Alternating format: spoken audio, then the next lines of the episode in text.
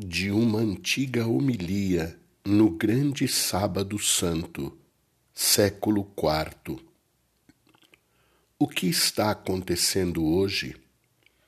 Um grande silêncio reina sobre a terra. Um grande silêncio e uma grande solidão. Um grande silêncio porque o rei está dormindo. A terra estremeceu e ficou silenciosa, porque o Deus feito homem adormeceu e acordou os que dormiam há séculos. Deus morreu na carne e despertou na mansão dos mortos. Ele vai antes de tudo à procura de Adão nosso primeiro pai, a ovelha perdida. Faz questão de visitar os que estão mergulhados nas trevas e na sombra da morte. Deus e seu Filho vão ao encontro de Adão e Eva cativos, agora libertos dos sofrimentos. O Senhor entrou onde eles estavam levando em suas mãos a arma da cruz vitoriosa. Quando Adão, nosso primeiro pai, o viu, exclamou para todos os demais, batendo no peito, cheio de admiração: O meu Senhor está no meio de nós. E Cristo respondeu a Adão: E com teu espírito e tomando-o pela mão, disse: Acorda, tu que dormes, levanta-te dentre os mortos, e Cristo te iluminará. Eu sou o teu Deus, que por tua causa me tornei teu filho. Por ti e por aqueles que nasceram de ti, agora digo: e com todo o meu poder ordeno aos que estavam na prisão: saí, e aos que jaziam nas trevas: vinde para a luz, e aos entorpecidos: levantai-vos.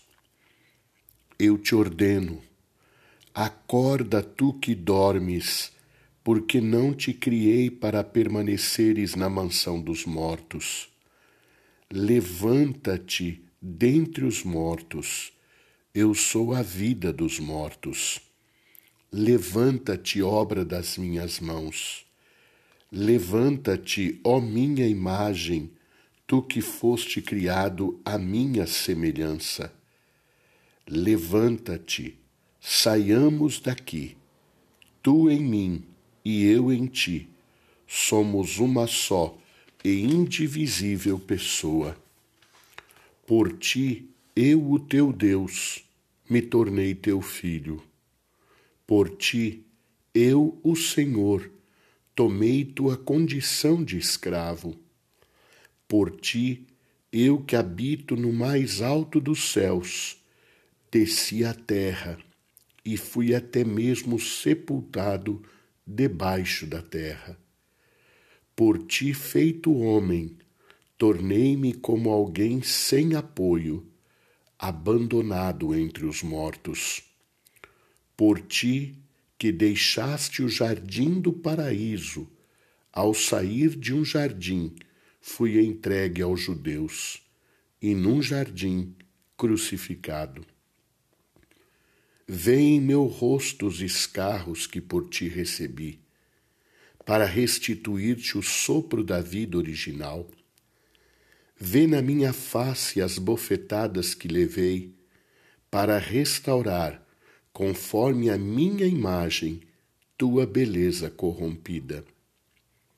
Vê em minhas costas as marcas dos açoites que suportei por ti, para retirar de teus ombros o peso dos pecados Vê minhas mãos fortemente pregadas à árvore da cruz, por causa de ti, como outrora estendeste levianamente as tuas mãos para a árvore do paraíso.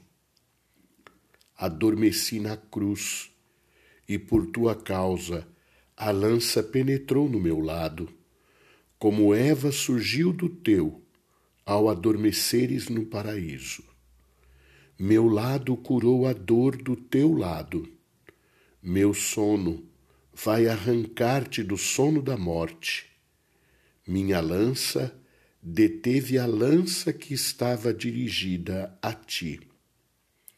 Levanta-te, vamos daqui.